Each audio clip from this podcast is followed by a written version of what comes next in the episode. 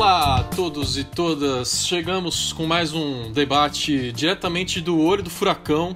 O ano é 2020, o mês é maio e a gente está no meio do pico do novo coronavírus no Brasil. Tá todo mundo um pouco louco por aqui, sim, mas a gente sabe que você ouvinte também tá louco, então esse episódio é para te ajudar a encarar melhor esse isolamento social, talvez, quem sabe. Certo, Natália Pandeló, o ouvinte pediu, você voltou, hein? Tava com saudade de você. Isso aí, gente, voltando por aclamação popular, entendeu? Você tava só esperando o biscoito, né? É, né? Nossa, agora subiu a cabeça, já era. Mas eu não ia perder essa oportunidade, entendeu? É, eu eu estou passando essa quarentena sobrevivendo à base de séries, então eu queria trocar essa ideia com vocês. É isso aí, sua chance de falar de basquete agora valendo, agora pode, tá liberado. Meu momento chegou, é isso. Ana Ju Tolentino, querida, tudo bem com você? Você acha que a gente tem moral para falar para as pessoas ficarem calmas na quarentena ou a gente tá mais subindo pela parede do que outra coisa? Então, Rafa, cá estamos aqui em mais um podcast para falar que a gente tá no local de fala sim, de que a gente pode surtar, de que a gente pode ficar louco que tá tudo bem, quer dizer, não tá tudo bem, assim, ainda mais depois de uma sexta-feira dessa, né? Pois é. Ser brasileiro é um pouquinho mais difícil, mas a gente tá na luta aí, vamos entender porque a gente tá isolado, assim, eu acho que os frutos do, do isolamento a gente vai descobrir agora nesse, nesse episódio. É isso aí. Quem não teve um dia ruim, dois dias ruins, uma semana ruim, tá tudo bem também. Fica tranquilo, tá? Hoje a gente tem também um convidado por aqui, ilustre. A Podosfera tá em festa hoje com a participação dos nossos amigos do Troca o Disco por aqui no Tenho Mais Discos Que Amigos. Bem-vindo, Bruno Iago. Bem, é, obrigado por ter aceitado o nosso convite, viu, cara? Pô, muito obrigado aí. Gostaria de começar esse cast agradecendo aí. Primeiro crossover, né? Naju já esteve lá com a gente é, duas vezes no Troca o Disco. Primeira vez de um musiqueiro de plantão aqui no tenho mais discos que amigos. É...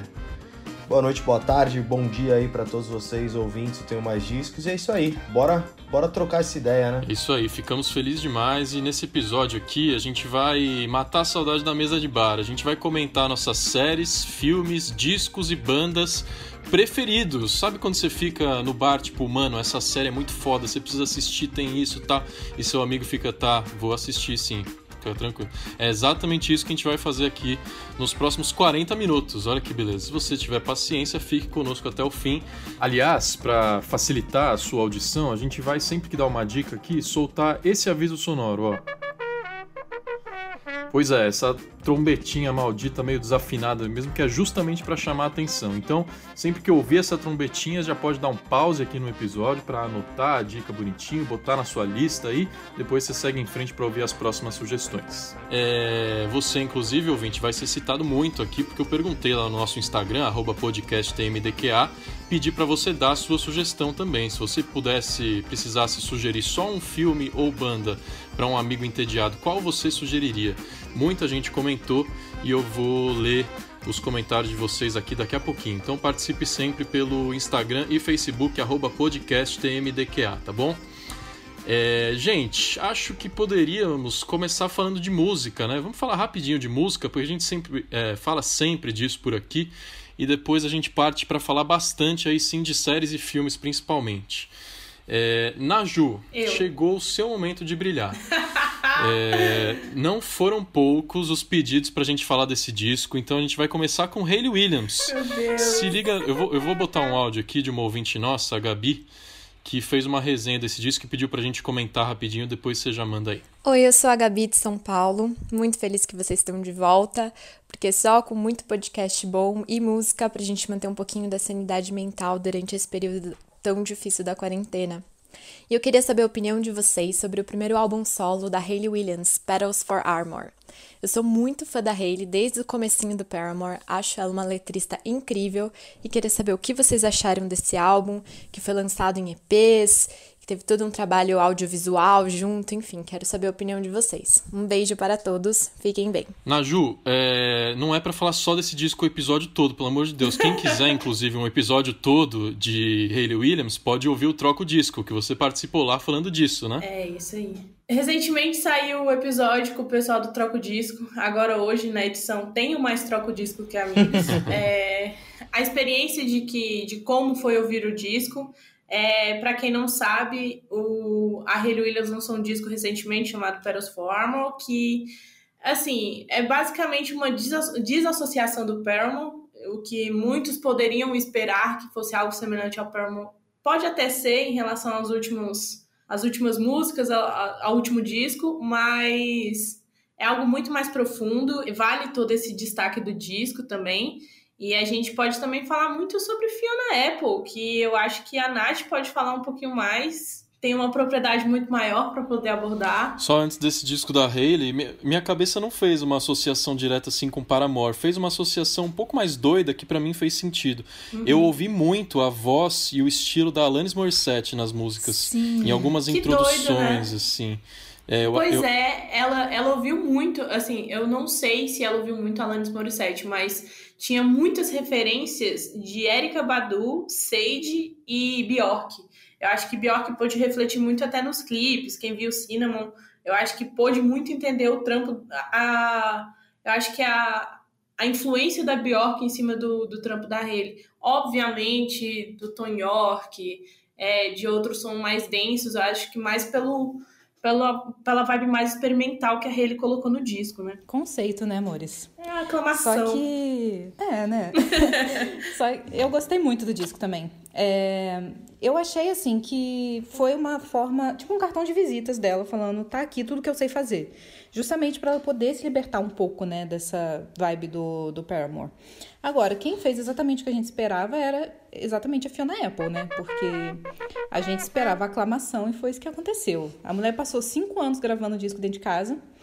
E é, é assim, a gente não pode contar que vai ter disco novo da Fiona Apple sempre, mas quando tem, é difícil assim, né? Ela dar tiro errado. Então, eu gostei muito. Eu achei assim. Eu ainda não digeri o disco inteiro. Não sei se. Eu acho que é um daqueles discos para você pegar e ler todas as letras e tal. Mas já é um disco que eu reouvi e já percebi várias coisas legais e que eu não tinha percebido na primeira audição. E é difícil, né, hoje você ter um disco assim para você ir destrinchando camada por camada. O que eu mais gostei mesmo foi o feat dos cachorros dela. Sim, eu achei isso incrível. Eu não sei vocês, se vocês têm cachorro em casa e tal. Aqui em casa eu dei play desavisada, minha cachorra começou a latir, achou que a casa estava sendo invadida por outros cachorros, entendeu? Então, assim, foi, foi um auê, fez o nosso dia aqui na quarentena. Então, acho que funciona. Eu ia falar da, da capa do disco da Hayley, que eu sei que tem um conceito por trás, uma coisa muito pessoal para ela, mas eu achei um pouquinho abaixo, achei meio bagunçada aquela capa.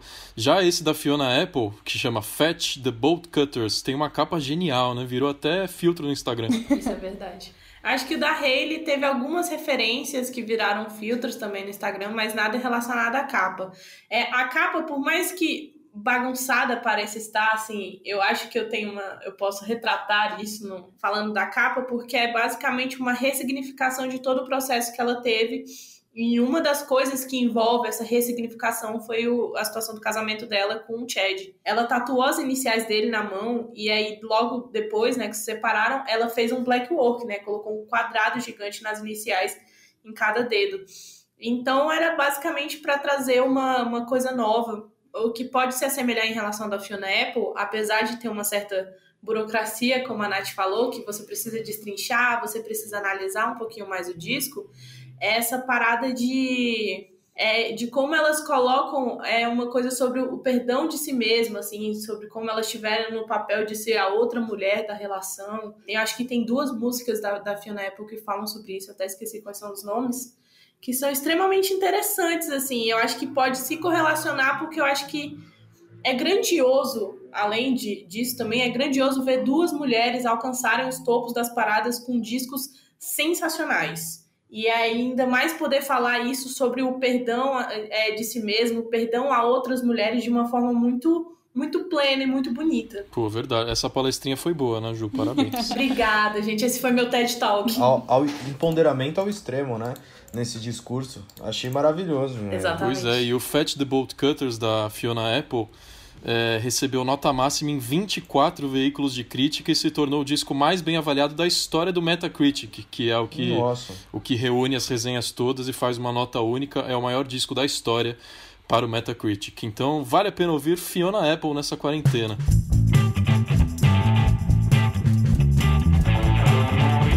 Bruno, quem mais que você tem ouvido por aí, hein, cara? Cara, além do disco da Fiona Apple, que eu ouvi é, mais de uma vez, obviamente, porque disco denso e tal. Inclusive, vou dar meus 5 centavos aqui de contribuição. é, cara, a coisa que mais é, chamou minha atenção foi os pianos. É, gostei muito da, das linhas de piano do disco, assim, para mim é o, é o, principal trunfo, assim. E achei que a voz se assemelha um pouco a Florence The Machine, assim, às vezes na maneira de cantar e tal. Gostei muito da, da linguagem apresentada. Mas, cara, a coisa que, tá, que me pegou nessa, nessa quarentena pela veia, assim, foi o Tom Misch, é, que é um guitarrista de jazz, soul meio contemporâneo, assim, é meio difícil é, dizer que ele é 100% do jazz e tal. Eu já conheço o Tom Misch faz um, um bom tempo, é, desde 2018, quando ele soltou o disco lá, o Geograph, que inclusive anota aí, pode ouvir o Geograph, é, que é maravilhoso. Mas ele soltou um disco agora chamado What Kinda Music em 2020. É... Saiu agora durante a nossa quarentena, durante o nosso período de em casa, que foi um disco assinado entre ele e Yusuf Days, que é um baterista. E, cara, o disco é maravilhoso, assim, é, é um soul neo jazz, assim, tá rolando uma cena, né, da galera do novo jazz, assim, que você tem o Thundercat, é, você tem o Kamasi Washington, e eu acho que o Tom Misch aí faz, faz parte dessa turma. Obviamente o Yusuf Days também, que ele também tem os discos solo deles e tal, mas esse disco aí é o que mais me pegou.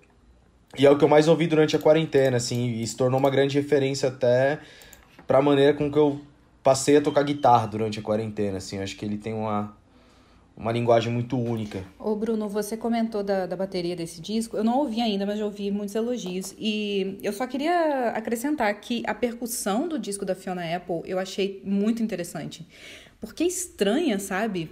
e eu gosto de percussão estranha. então, super funcionou para mim. Mas eu, assim, eu não quero pagar de cult aqui não, porque o disco que eu mais ouvi nessa quarentena, de verdade, foi o novo do Bad Bunny. Cara, é porque eu não sei vocês, assim, é difícil a gente ficar voltando em discos, né? Porque pela velocidade dos lançamentos, toda sexta-feira tem tanta coisa para ouvir que é difícil você retornar. Mas esse disco eu fiquei ouvindo no repeat, assim. É, não sei se é, a galera curte reggaeton também, mas assim, o Bad Bunny é um novo expoente lá de Porto Rico e é, ele veio assim numa crescente, todo mundo estava meio que esperando o disco de estreia dele, que finalmente rolou acho que foi no final de 2018. E aí, rapidamente, ele já lançou esse segundo disco. E de, desde que ele lançou o segundo disco, acho que foi, sei lá, em abril ou março, já saiu um, um, outro disco só com as sobras que não couberam nesse. E esse disco tem 20 músicas, então você imagina, né? Quantidade de coisa que ele gravou. E assim, é um disco que. Eu sinto que cada vez mais os discos estão caminhando para é, moods, né? Aquele, aquela vibe meio de playlist, assim, que você tem um pouquinho de cada coisa. Eu sinto que o disco da Hayley tem um pouco disso. E o do Bad Bunny, né? E o do Bad Bunny eu sinto que tem isso também, porque ele te proporciona momentos, assim, de, de dançar, momentos de sensualizar. e como, né, todo bom reggaeton. Então, eu acho que ele é uma das vozes mais legais que tem aí. E eu curti muito esse disco dele. E começa com, inclusive, uma referência à garota de Ipanema, assim. Então, é, se você acha que vai estranhar um pouco o reggaeton, você dá play, você já entra num ambiente assim um pouco mais familiar. E aí sim, né? É, pode entrar nessa, nessa viagem aí. Mas eu acho que o, o, Bad Bunny é um dos artistas a gente prestar atenção no resto do ano, porque algo me diz que ele ainda não parou por aí. É, falando em discos, né? Eu acho que o, o Bruno até citou o Thundercat. Eu acho que é muito importante a gente falar desse disco. Que todo mundo precisa ouvir Thundercat.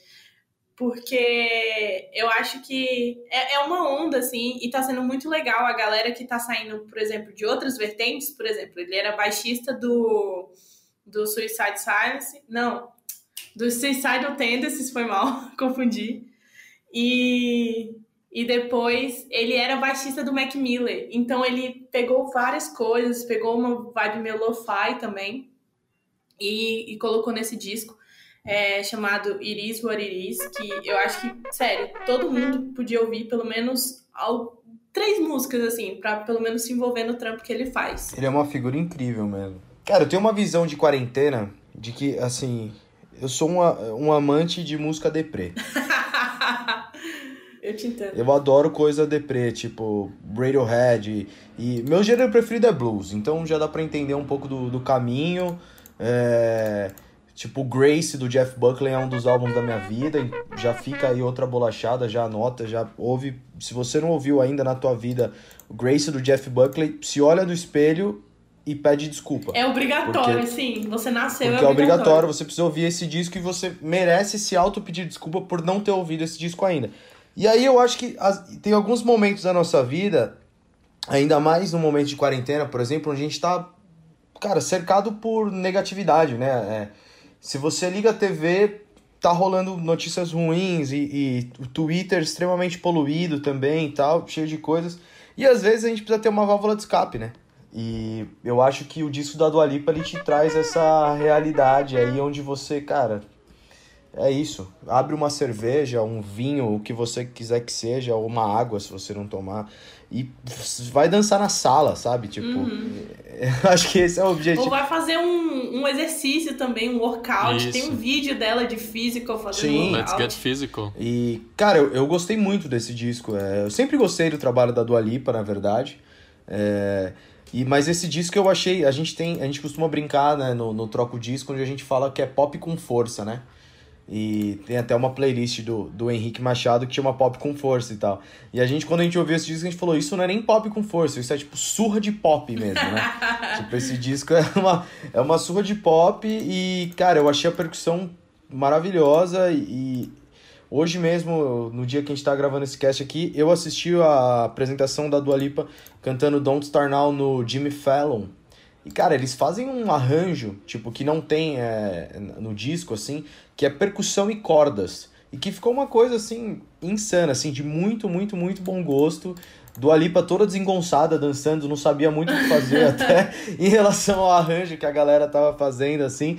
Mas é, eu achei sensacional, assim, é um disco que também me deixou feliz, assim, é uma coisa que eu coloquei para ouvir, assim, me deixou feliz, é zero cult, e nem é esse momento também, a gente precisa ouvir música quadrada é, o tempo todo, né? É, só para não perder o bonde, é, sobre o disco do Thundercat, tem uma entrevista lá no Tenho Mais Discos, ele falou exclusivamente com o site, ele fala sobre todo o conceito do disco, sobre anime, tudo mais. Sim, ele é muito otaku, eu acho, eu acho engraçado que ele usa aquelas orelhinhas, assim, que guria de 14 anos usa, eu acho muito chique. Ele fica muito Sim. chique com isso. Thundercat que, que teria feito um show aqui, né? É, no Brasil. Acho que é feito, É verdade. Acho que feito mais de um show no Brasil. Eu tava bem ansioso para ver ele aqui em São Paulo. E infelizmente cancelado, né? É, mas voltando pra Dua Lipa, duas coisas, né? É, eu não sei se você já viu, Bruno, que tem uma live dela, ela fez a versão ao vivo de Don't Start Now, junto com cordas e tal, e uma galera com roller, assim, ao redor, uns dançarinos com patins. Eu ainda não vi esse vídeo, é não. Acredito que o, que o que o quarteto lá de cordas deva ser o mesmo, né? Do, do que eu assisti e tal. Mas não vi, acho bem legal. Inclusive, você lembrou até uma coisa que, que vale a pena assistir, que é o clipe do Chet Faker, né? O Gold. Eu acho bem legal aquela coreografia de, de patins ali que eles fazem no clipe. Opa, é, oi, oi pessoal. Oi, Dani! Oi, pessoal, um Fala, segundo. Daniel. Oi, aqui é o Daniel, eu estava na outra sala. E eu vim aqui, eu vi a Natália falando uma parada e eu tinha que vir aqui só pra consertar um momento errata não, não tem uma entrevista com o Thundercat no site. oh, é, ele me deu um bolo. Ele me deu um bolo. Teoricamente, era para ter uma entrevista com o Thundercat no site, com vários temas muito legais. Mas ele não apareceu. Então. Você precisava vir dizer que a culpa não é sua, né? É, exato. É. Então o Thundercat deu o bolo, viu? Ô Thundercat, aparece aí, pelo E quando que você vai gravar com a gente, hein, Daniel? Cara. Agora, né? É, eu, eu, vou devolver a Natália aqui pra, pra gravação. Eu voltarei em breve. Bem, boa gravação aí pra vocês. Eu só queria corrigir essa informação e desabafar que, poxa, eu tomei um bolo, cara. Fazer essa aparição muito linda. Deixa eu seguir em frente aqui. Eu vou falar rapidinho de um último disco para depois a gente partir para séries e filmes. Eu tive um momento desses que o Bruno muito bem descreveu de Hora no Espelho e pede desculpa nessa quarentena. Eu tava assistindo aquele festival Devassa Tropical ao vivo, que uma série de lives com vários artistas brasileiros muito fodas. A gente fez até um episódio semana passada Sim. só sobre esse festival. E eu tava assistindo ao show do Chico César nesse festival. Uma live dele linda. Eu achei o Chico César estileira demais como ele tá hoje. Ele envelheceu muito bem, tá com um black lindo. E aí eu senti aquela vergonha de não conhecer muito do Chico César. Eu não manjo muito das músicas dele e fui ouvir o disco mais clássico, o disco que tem Mama África, chama Cuscus Clan, é de 1996. Esse disco também tem A Primeira Vista, que é uma música linda, e Folha de Príncipe, enfim, vários hits. É, para quem não conhece também, como eu não conhecia, uma dica muito boa é Cuscus Clan. Aliás, só para dizer que o Chico César lançou um dos melhores discos do ano passado. Eu acho que muita gente não prestou atenção, cara. É verdade. É sensacional. Chamou Amor é um Ato Revolucionário, se eu não me engano. Lindo nome. Ou, ou algo nesse sentido, né? É isso mesmo. Cara, é incrível, as letras uhum. são sensacionais, fala muito sobre esse momento do Brasil e tal. Então, assim, pode fazer esse, né? Faz esse arco, né? Vai lá no primeiro e depois ouve o último. Pô, Chico César é incrível, né, cara? O jeito dele cantar é. É um absurdo, né? E, e, eu, e eu gosto do black dele também. É melhor ele de black do porque antes ele parecia tipo um calopsita, né? Porque ele tinha, ele tinha só aquele. Era o cabelo clássico do Chico César a vida inteira, né? Que foi aquele topetinho dele, assim, só no meio da, da cabeça. Era meio professor de química maluco do ensino médio. É, tipo o professor de química maluco. Ou aquele bonequinho do Toy Story, sabe? Que tem o cabelinho rosa. Sim. Aham, eu, eu pensei num troll também. é, tipo isso. Ele tinha esse cabelo clássico e agora com o black tá muito mais da hora, né? Muito mais presença lá. Chicão César, incrível. Já que eu falei de um disco mais antigo, vocês falaram de lançamentos, eu falei de um clássico e nossos ouvintes falaram muito de clássicos também nas recomendações que eles deram lá no nosso Instagram, podcasttmdqa. Vou citar alguns. Ô, Rafa. Arthur.m. É... Fala, fala. Desculpa te cortar, mas eu queria dar uma última bolacha de disco que tem tudo Lógico, a ver com o Chico manda. César. Foi uma parada que a gente pegou lá no Troco Disco. Rapidamente, cara a gente revisitou é, nessa quarentena o Tábua de Esmeralda do Jorge Benjor. Puta, esse aí é lindo. Nossa, sim. E, cara, é, ouçam esse disco também. Quando, quando pegar esse gancho aí de ouvir o primeiro do Chico César com o último, vai lá e ouve o Tábua da Esmeralda também do Jorge Ben, que, putz, é, esse disco é maravilhoso. É incrível. Inclusive, aproveitando a deixa do Jorge Ben, tem um, um rádio documentário sobre ele no Rádio Batuta. Eu não sei quem já ouviu falar, mas é geralmente eles fazem documentários em rádio e tem um falando sobre o Jorge Benjó. São 10 episódios que é sensacional. Eles entrevistam o próprio Jorge Benjó, tem o Jorge Malt, né? Tem uma galera muito foda falando sobre a carreira do, do Jorge Benjó.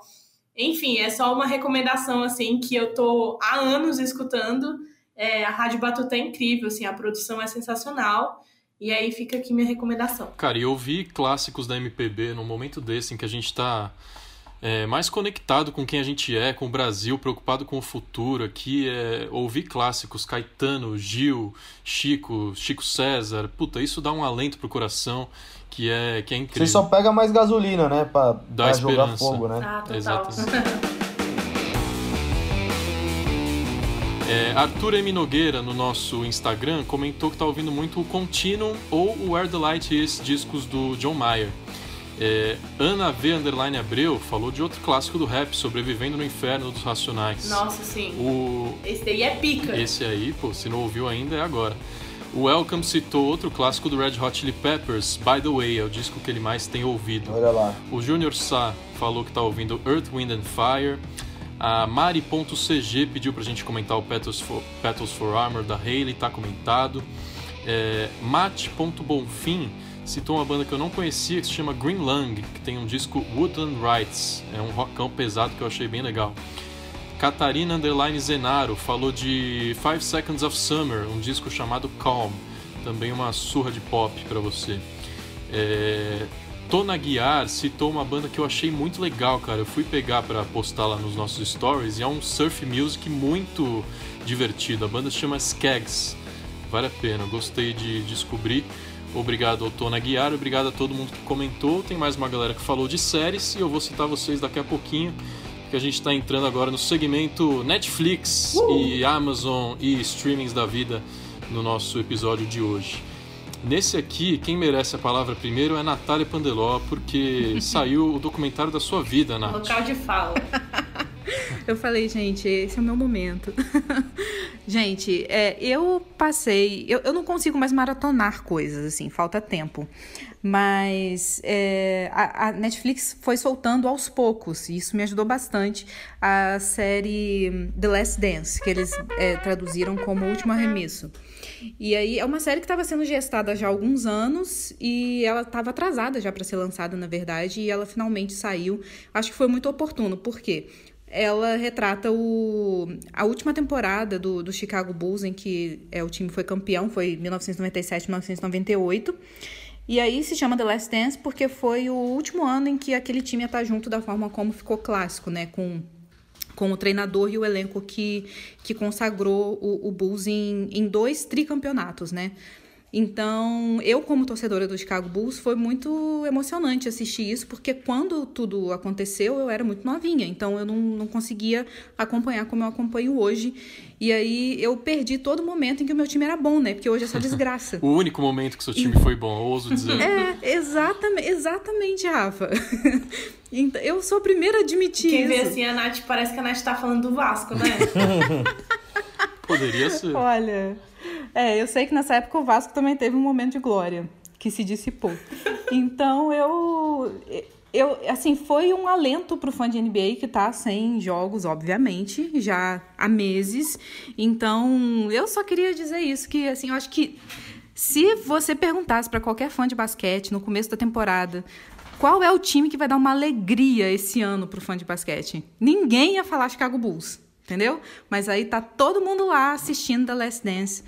E aí, sei lá, acho que é meio polêmico, porque centrado no Michael Jordan, e aí ele divide um pouco as opiniões, porque apesar de ser o melhor de todos os tempos, né, as pessoas acabam fazendo comparações e tem vários aspectos da personalidade dele que vem à tona também.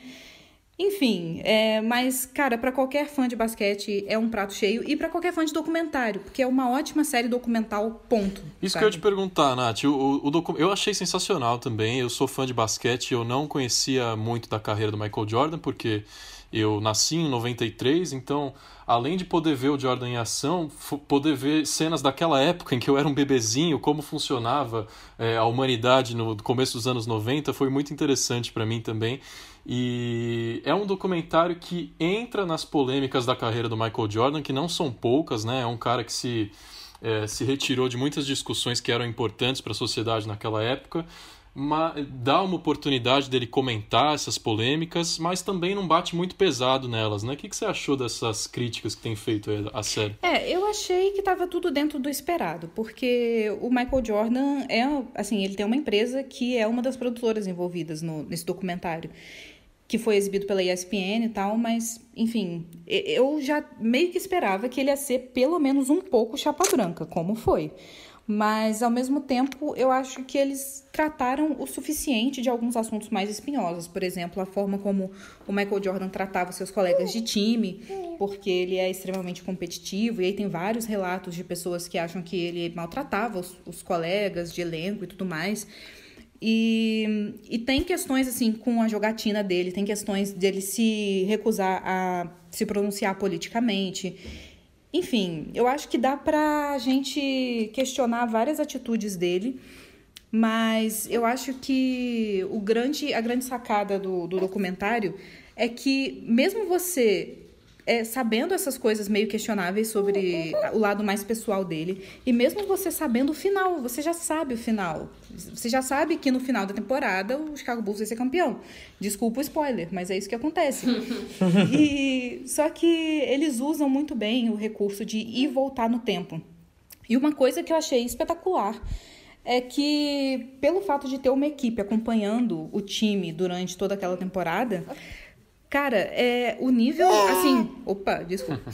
A qualidade, a qualidade das imagens é impressionante, assim, porque não sei se vocês já tentaram assistir jogos da década de 90, mas a qualidade das transmissões era muito ruim, assim. A gente que está acostumado com HD hoje em dia, com 4K, a gente estranha demais. E pela primeira vez eu pude ver cenas, assim, realmente cinematográficas é, do time entrando em quadra e jogando. E, e, assim, eu acho que é uma oportunidade muito legal de você ver um registro, assim, muito cru, sabe, daquele momento. E, e assim, eu acho que muita gente vai ter uma super nostalgia, até porque um dos grandes momentos é o quando o Michael Jordan faz o Space Jam, né? Então, eu acho que muita gente vai lembrar pelo menos dessa fase. Bom, assim, acho que depende da faixa etária, né? Mas eu acho que para quem não teve a oportunidade, né, de viver esse momento, é, é uma oportunidade de ver o cara que, que mudou a história da NBA para sempre, né? Eu acho que comparações à parte, eu acho que tem coisas que não tem como tirar o mérito dele. Antes de vocês citarem outras séries, eu quero provocar vocês, com certeza vai iniciar bem a discussão aqui. O site soltou uma lista essa semana também, não foi combinado com quem escreveu a lista, Sim. mas uma lista de 50 melhores séries da década de 2010. E a gente vai arruinar essa lista aqui dando um spoiler do top 5. Já vamos lá pro top 5, aí vocês comentam, porque são séries gigantescas, com certeza vocês assistiram e podem recomendar.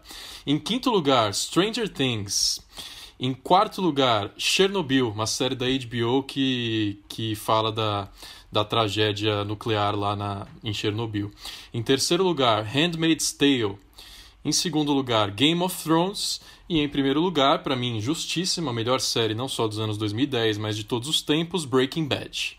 O que, que vocês assistiram dessas, hein? Tendencioso, hein, Rafa? Foi você que fez essa lista? Eu achei tendencioso, hein? Não foi, mas alguém discorda de mim? Duvido. Não. É, tá, vamos lá. Eu tenho minhas ressalvas. É o seguinte. Primeiro, é só para emendar a fala da Nath para avisar que Space Jam está disponível no Globoplay, então quem tiver Globoplay já pode assistir esse grande clássico do cinema. Utilidade pública. É, exato. Tem na Netflix também. Meu sobrinho de 5 anos já mandei ele assistir. Já. Eita, é porque não tá no meu algoritmo ainda, mas muito obrigado por avisar, Rafa. É nóis. É, eu não concordo. Vamos lá. Eu quero agradecer principalmente ao Felipe, que montou essa lista. Ele pegou as 50, destrinchou uma por uma, teve a, a paciência de poder desenvolver essa lista. O Felipe Rodrigues, que, que assinou a matéria. A minha série favorita, que eu acho uma série muito absurda, que tem dedo no cu e gritaria muito mais que Breaking Bad e Game of Thrones, essa série se chama Sons of Anarchy. Tá em qual lugar na lista, né, Ju? Você sabe? Eu acho que ela tá em 13 terceiro ou 14 é porque uma, ela, ela desenvolve muito bem. Assim, eu, eu não vou me poupar muito no top 5, porque.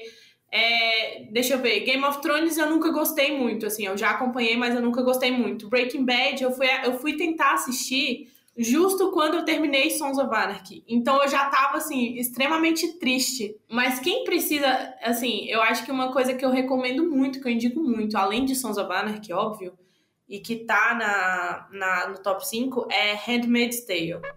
Ela é baseada numa obra, né? O nome em português chama O Conto de Aya. E é absurdo, assim. Eu acho que toda a trama do que gira em torno, eu acho que a gente, como mulher, é assim, é, dá uma, uma aflição tão grande, sabe? Ver toda a situação.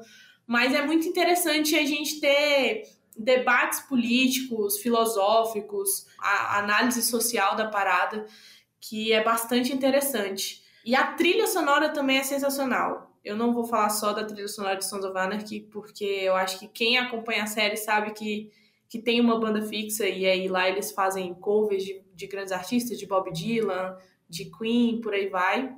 E de muito blues, inclusive recomendo pro Bruno, pelo menos a trilha sonora, porque tem Muddy Waters, tem uma galera muito massa. É, eu já assisti tudo do Sons of Anarchy. Ah, então tá, então tá lindo.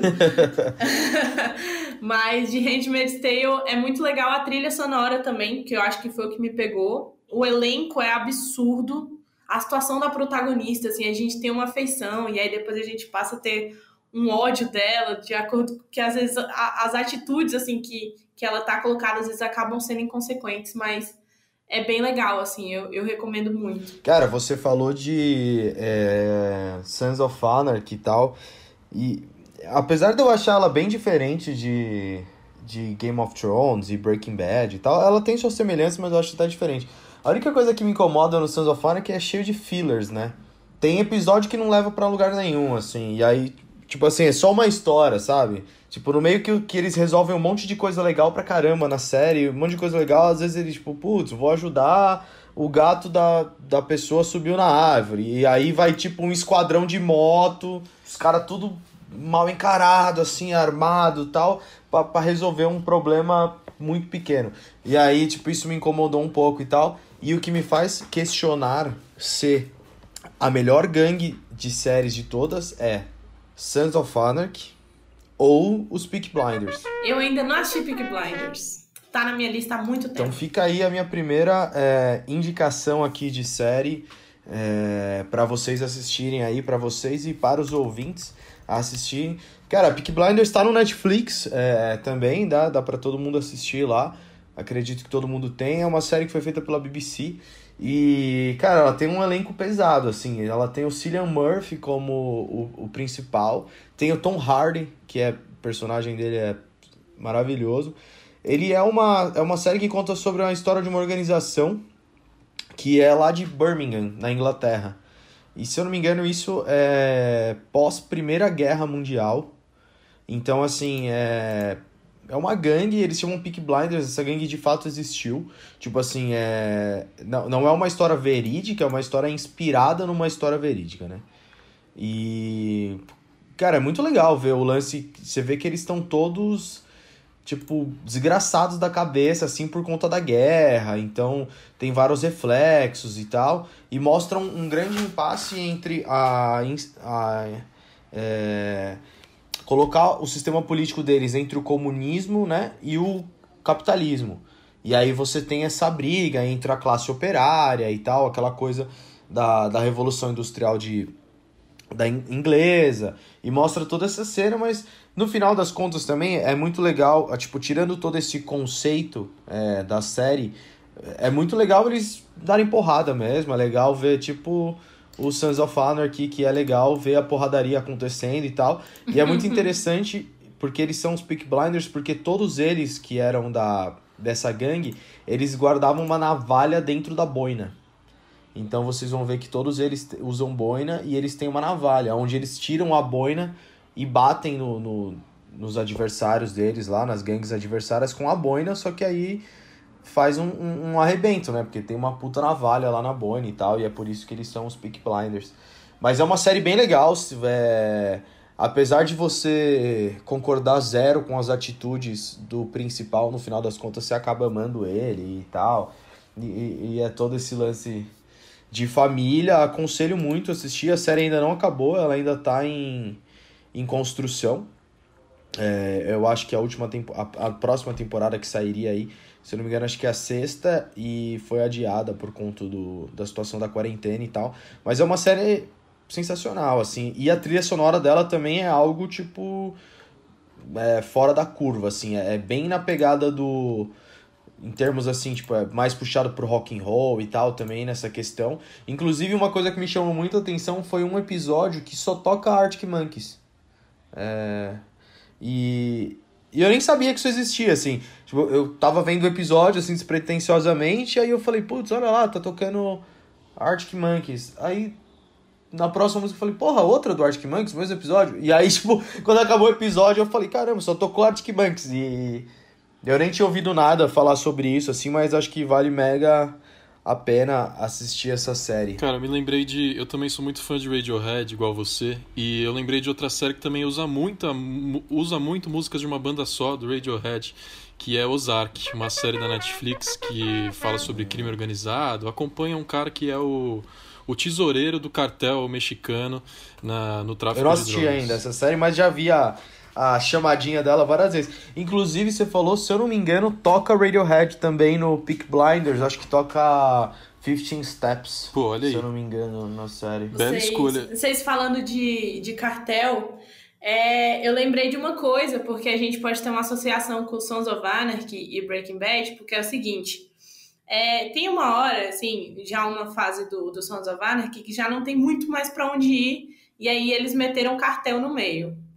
É, aí um dos cabeças do cartel é o Dani Trejo, que é o Machete. Que ele também é o dono do cartel no Breaking Bad.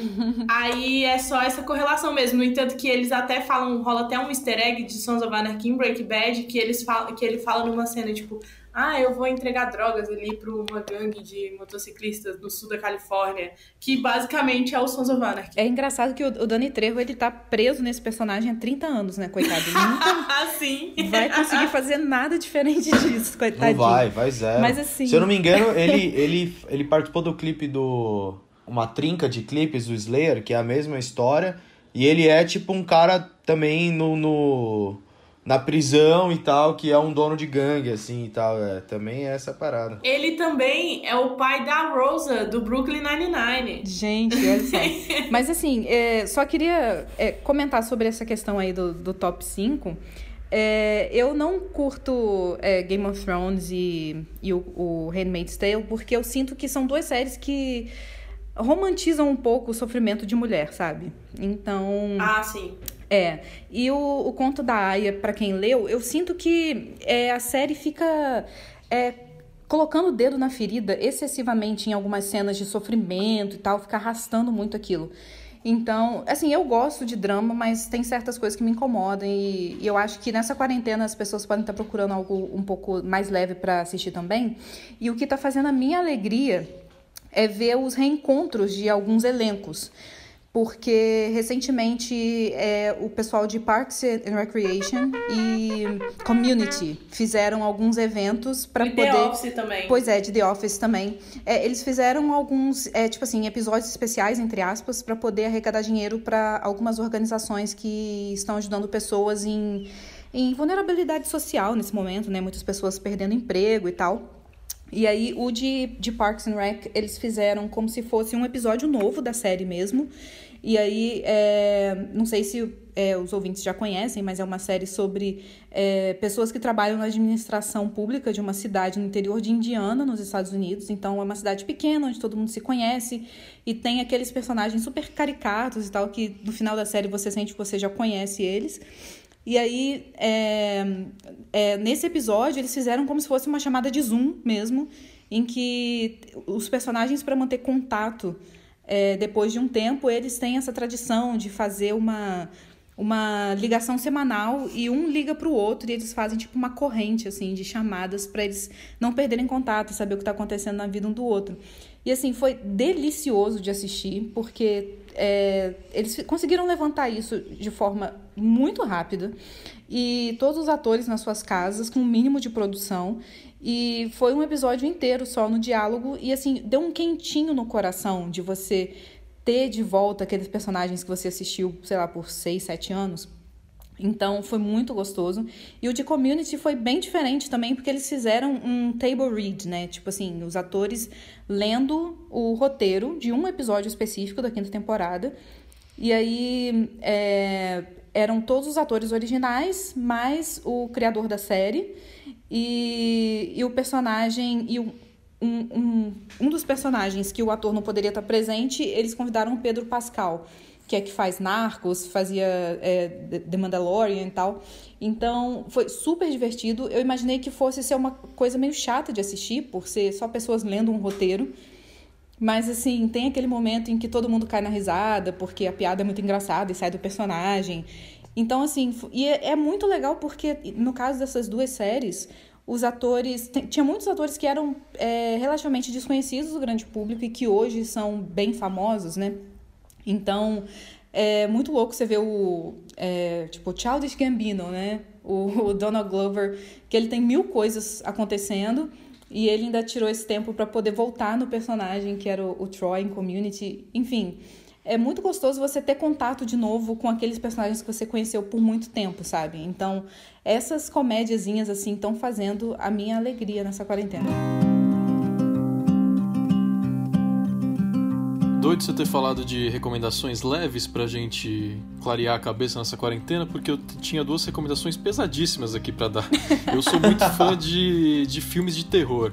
Eu posso E- dar uma leve antes, então, pra dar Fala, uma... fala. Porque eu tinha uma bem leve aqui é, pra dar antes. E aí, antes que você me deixe com medo, porque eu, já, eu não assisto filme de terror. Dois. já fico claro aqui. É, Cara, eu assisti uma série que, apesar de. Vai parecer muito besta, vocês podem me julgar e tal. Mas é, a minha cunhada falou pra mim assistir Homens. É, Homens, é uma pergunta. É, Homens, é uma série que é do Comedy Central. que tá no Prime Video é, da Amazon. E é uma série que tem como seu principal ator, diretor e tal, o Fábio Porchat. E vocês podem pegar e falar assim, porra, meu, mas Fábio Porchat, ninguém aguenta mais, né? Cara, De pra fato. mim, tudo que o Porchat faz é genial. Ah, eu sempre vou aplaudir. É, não, eu acho genial. Mas pra mim ele é o mesmo cara em todos os papéis, né? Sim, isso sim. Tipo, é, ele é o Fábio Porchat, pronto, não importa o nome que ele tem. Tipo, isso é a única coisa que me incomoda, sabe? O jeito dele interpretar as coisas é muito bom, é autêntico dentro dele e tal, e é muito engraçado e tal. A, a vozinha que ele faz e tal, mas é sempre igual, in- independente do, do, do personagem que ele faça, né? E, mas, cara, essa série é muito interessante porque ela é muito leve é, e ela é, é bem engraçada, só que ela revisita e ela prova toda a, a masculinidade tóxica que existe, sabe? É uma série que mostra pro homem o quanto o machismo é escroto, tipo, pra ele também, sabe? Tipo, porque a maioria dos homens não, não enxerga o machismo como uma coisa ruim pra eles mesmo, né? Acaba enxergando só como um negócio que pode ser ruim só pra mulheres. E na verdade não é. O machismo ele é escroto pra todo mundo. Ele é uma merda pra todo mundo. É... E essa série, ela, de, maneira humorística, ela mostra isso. Então, tipo, são quatro amigos e cada um deles tem um problema é, de macho escroto pra resolver. E a série vai desmistificando to todas essas paradas. E o cara conversa com, com o pênis dele. Tipo, é, o Rafa Portugal, se eu não me engano é o nome dele. Ele é o pênis do Fábio Porchat. E, tipo. Ele aparece É vestido engraç- de pênis, né? Eu já vi essa cena. É, ele aparece vestido de pênis, uma fantasia bem boa de pênis, inclusive, diria eu, assim, bem feito e tal. E é muito engraçado ver esse lance, né, tipo, de que é, é, essa parada do fálica que o machismo tem e tal, e de uma maneira, eu, eu assisti essa série bem rapidinho, são episódios curtinhos e tal, mas eu achei muito interessante é, ver todo, toda essa parada, assim, obviamente, muitos temas, né, a gente até já sabe, né? E não é novidade, assim, mas é muito legal quando ele mostra, tipo, o pai do ator, que é o Fábio Porchat, e mostrar, tipo, o quão isso agride a, a geração passada, sabe? Tipo, é, homossexualidade e tal, e várias coisas. Então é uma maneira muito legal de você ver temas é, que são necessários aí de trazer à tona. Nossos ouvintes também citaram é, séries leves aqui. Carlos Correa Tatu falou de Brooklyn Nine-Nine. A maioria falou de comédia. Ah, eu amo. Pois é, João Pedro GFBPA falou de Superstore. Eu dei, morri de risada vendo o trailer dessa série, só pra postar lá nos stories. Cara, eu não vi ainda. Eu fiquei, eu fiquei interessado em ver Superstore, pensando na questão do. Tipo, Brooklyn Nine-Nine é, um- é, é muito legal, né? Tipo, é numa delegacia. O The Office é, tipo, no escritório.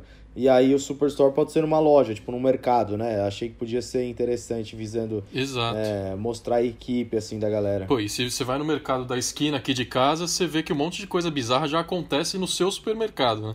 Mercado é um lugar de encontros improváveis, então deve ser bem engraçado. Não, eu tive que ir no mercado hoje, eu fiquei aterrorizado, cara. Por quê? Porque as pessoas não sabem se cuidar. Sim. É impressionante. Tem mais gente com máscara na testa, na mão, no pescoço do que no, no rosto certinho, assim, Ai, do jeito cacete. que coloca. Eu conheci uma pessoa, só um adendo, eu conheci uma pessoa que se maquiou pra ir pro mercado, tipo, foi mega produzida e foi sem máscara porque não queria esconder a maquiagem. Era só isso mesmo, gente. Se cuidem, usem máscara. Você conhece mesmo essa pessoa a ponto de dar um tapa na cara dela? Sim, eu. Não, é é assim, eu não vou me arriscar a sair da minha casa pra fazer esse tipo de coisa. É, eu basicamente dei bloco porque eu fiquei, bicho. Eu só mandei um sem noção e saí, dei bloco no Instagram e tal. Não quis nem expor, né? Mas sigo minha vida. O Horner Underline X falou de Modern Family, também uma, uma comédia que muita gente cita. E pra fechar, porque a gente já, como era esperado, a gente se estendeu aqui, esse assunto é muito gostoso, a gente não, pa- não quer parar de dar recomendação, só falar dos meus filminhos de terror. É, cara, você tá procurando um filme de terror pra assistir, é aquela loteria gostosa, né? Porque filme não existe filme mediano de terror. Ou é muito bom, ou é ruim pra cacete, né? E a maioria é ruim pra cacete. É, esses dois eu cliquei já sabendo que eram bons, porque são filmes renomados, assim, a crítica curtiu demais. E são dois do Prime Video da Amazon, que tem filmes de terror melhores que na Netflix. É, um se chama Midsommar, é, de 2019. É, ele se passa na Suécia. São um grupo de jovens americanos que vai para a Suécia participar de um festival de verão. achando que vai ser só drogas e sexo e tudo mais. E chegando lá, como normalmente acontece nos filmes de terror, as coisas não são como parecem. E aí começa uma loucura desenfreada. E outro é Hereditário. Ah, é do mesmo diretor, os dois? Ah, é do mesmo diretor? Não sabia. É. É, Aham. Pô, então O- já vou ver o- a filmografia toda. é isso. É, esse é o filme é, do mesmo diretor. é. inclusive, ele pegou e até fa- falou o lance, tipo, na questão de que é, é o Ari Aster, que ele lançou. O, o interessante do, do Midsommar é que ele é um filme de terror que a- a- as cenas de terror acontecem todas de dia, né? Exato. É, e sem falar na fotografia desse filme que é lindo. Como acontece num festival de verão, é todo mundo meio florido, alegre. As cenas são, são muito bem pensadas. Eu não assisti Midsommar porque eu, eu falei, eu tenho medo. eu assisti o Hereditário já e fiquei é, dois meses sem dormir. É, o Hereditário é a história de uma matriarca, uma vovó que morre, e aí os filhos e os netos começam a, a enlouquecer porque a morte dela significa uma coisa maior. E os dois filmes envolvem, agora que eu sei que é o mesmo diretor, faz sentido. Os dois filmes envolvem bruxaria, assim, genericamente falando, né? Tem várias outras mitologias e detalhes mais envolvidos, mas é basicamente bruxaria. E eu acho que essa é uma vertente dos filmes de terror interessante. Se envolve espírito ou perseguição de um cara com faca atrás de uma mulher, eu acho meio tosco. Quando é bruxaria, costuma ter uma história muito mais interessante de assistir e, por consequência, muito mais amedrontadora. Eu também. é, cara, na real, assim, eu assisto antes de dormir. Eu assisto no meu quarto com a luz apagada, sem me preocupar com nada. Ah, assim, não, eu é. costumo. Eu tenho, eu tenho um amigo que, que ele é fissurado e ele assiste também em qualquer momento, qualquer hora. Eu nunca gostei muito, eu sempre joguei Resident Evil a vida inteira, sempre gostei muito de Resident Evil, mas era isso, eu jogava e não dormia à noite. E esse era o preço a se pagar. É um preço alto, pra, pra- na minha opinião. Eu, só pra não dizer que eu só assisto coisa feliz, eu só vou deixar duas últimas dicas aqui. É, eu tô muito feliz que tá rolando a nova temporada de Killing Eve, que é uma série assim que envolve é, investigação policial, é, MI6, né, que é uma série britânica e tal. E aí é, são, é meio que um jogo de gato e rato, né? Porque é uma agente tentando perseguir uma serial killer. Só que elas meio que desenvolvem uma obsessão uma pela outra. Então, as duas atrizes são espetaculares. Se eu não me engano, as duas primeiras temporadas saem na Globoplay. E agora tá rolando a terceira. E uma. E a sua segunda dica seria Fleabag? Não, cara. Ah, Fleabag. achei que você já ia pux- puxar a Phoebe Waller-Bridge. Cara, eu acho que assim, a Phoebe Waller-Bridge, ela é uma dica, entendeu? Então assim, Sim, assista tudo tudo, que ela fizer. Crashing, tem na Netflix. É, exatamente, assista Fleabag. Porque já falaram tanto, sabe? Que eu acho que é, seria meio que chover no molhado. Mas uma outra que eu queria falar é Hunters, que tem na Putz, Amazon. isso é maravilhoso. Eu ainda não terminei de assistir, mas tem mais. Tem uns dois ou três meses já que saiu. É uma série com Al Pacino, que, assim, eu não sei vocês, mas eu sou patinete, entendeu? Sim, eu amo também. Eu- Patinete. Eu vejo tudo que o Al Pacino faz, inclusive filme com Adam Sandler, então, né, eu veria isso também. Então, é, essa série, é- ela se passa nos anos 70, e aí é meio que um grupo de, de justiceiros é, judeus ou descendentes de judeus, e é, basicamente o Al Pacino faz um homem muito rico que banca um grupo que vai caçar nazistas que conseguiram fugir da Alemanha depois do fim da Segunda Guerra e foram se refugiar nos Estados Unidos. Muitos deles, assim, isso de verdade, assim, foram até contratados pela NASA, é, por setores do, do governo americano, por causa dos desenvolvimentos, da- das pesquisas científicas, né, científicas, entre aspas, que eles faziam, inclusive nos campos de concentração. E aí eles viraram membros da sociedade americana com novos nomes, novas identidades, como se nada tivesse acontecido. E aí, é, mas claro, a história da série é fictícia, mas é, é muito interessante como que eles cada membro dessa equipe tem uma personalidade, é como se eles fossem assim um grupo de super-heróis que na verdade não têm superpoderes, eles só decidem fazer justiça com as próprias mãos.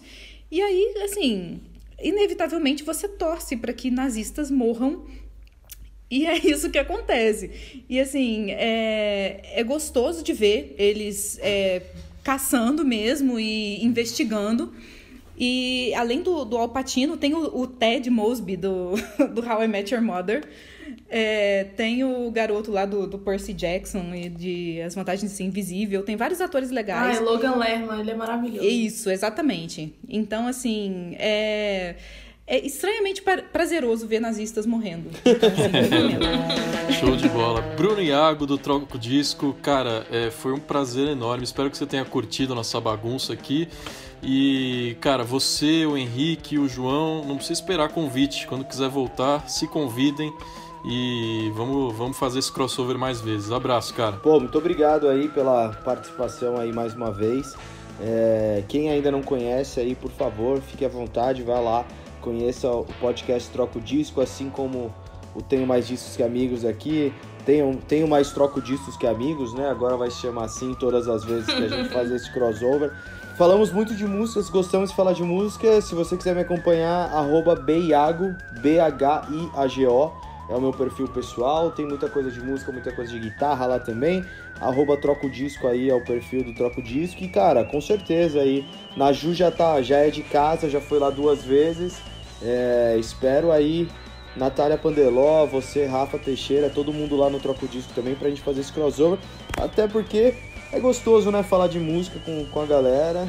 E é isso aí, muito obrigado. Deixei tudo anotado aí, ah, os discos que eu não ouvi, os filmes que eu não vi, as séries que eu não vi. Só não vou ver os filmes de terror porque eu tenho medo. Mas o resto tudo já tá anotado aqui. E é isso aí, foi um prazerzaço. Muito obrigado aí mais uma vez aí pelo convite. É isso aí, o ouvinte tem uma lista grande no Spotify, nos Netflix da vida pra ouvir depois desse episódio pra assistir. Naju, beijo querida, até a próxima. Rafa, foi um prazer mais uma vez inenarrável estar aqui. É, eu tô muito feliz que eu tô gravando com a Nath. Nath, é, bem-vinda de volta, apesar da gente ter gravado junto com o Pearl. É, adorei o feat com a Flora. Agora ela é o meu fit constante. Exato. Eu espero que essa quarentena acabe pra eu visitar vocês. Eu tô na pira de Petrópolis. Ei. Enfim, Bruno, muito obrigada também. É, é sempre um prazer estar aqui gravando contigo. Bora, com certeza. Naju nem tá com saudade de mim, né? Gravou comigo semana passada. Eu não vou mentir. Mas, enfim, é, é isso, galera. Estamos na- nas redes sociais, no podcast TMDQA. Estamos lá destilando muito amor, querendo ouvir vocês, querendo saber mais de recomendações. Espero estar aqui mais vezes. Nath, beijão pra você também. Hoje teve Flora, teve Daniel, só faltou a Matilda dar um latido aí pra nós. É verdade, gente. Mas a Matilda, eu- a quarentena dela está sendo na cama. Ela simplesmente está ignorando a nossa existência e ela está certíssima, eu não julgo. Então, gente, foi um prazer, como sempre. Eu tô saindo com a minha lista da Netflix maior do que já era. Então, assim, eu espero poder dar conta, né, de assistir tudo isso até o fim da quarentena, mas a gente sabe que a lista é infinita. Espero também ter trazido um pouquinho de dicas legais para vocês. Falou, gente. Obrigado a todos. Obrigado pra quem ficou até o fim. Ainda essa semana tem um resumo de notícias aqui no seu feed comigo e com o Tony. E na semana que vem, mais um debate pra você ficar junto com a gente nessa quarentena, tá bom? Até a próxima. Tchau!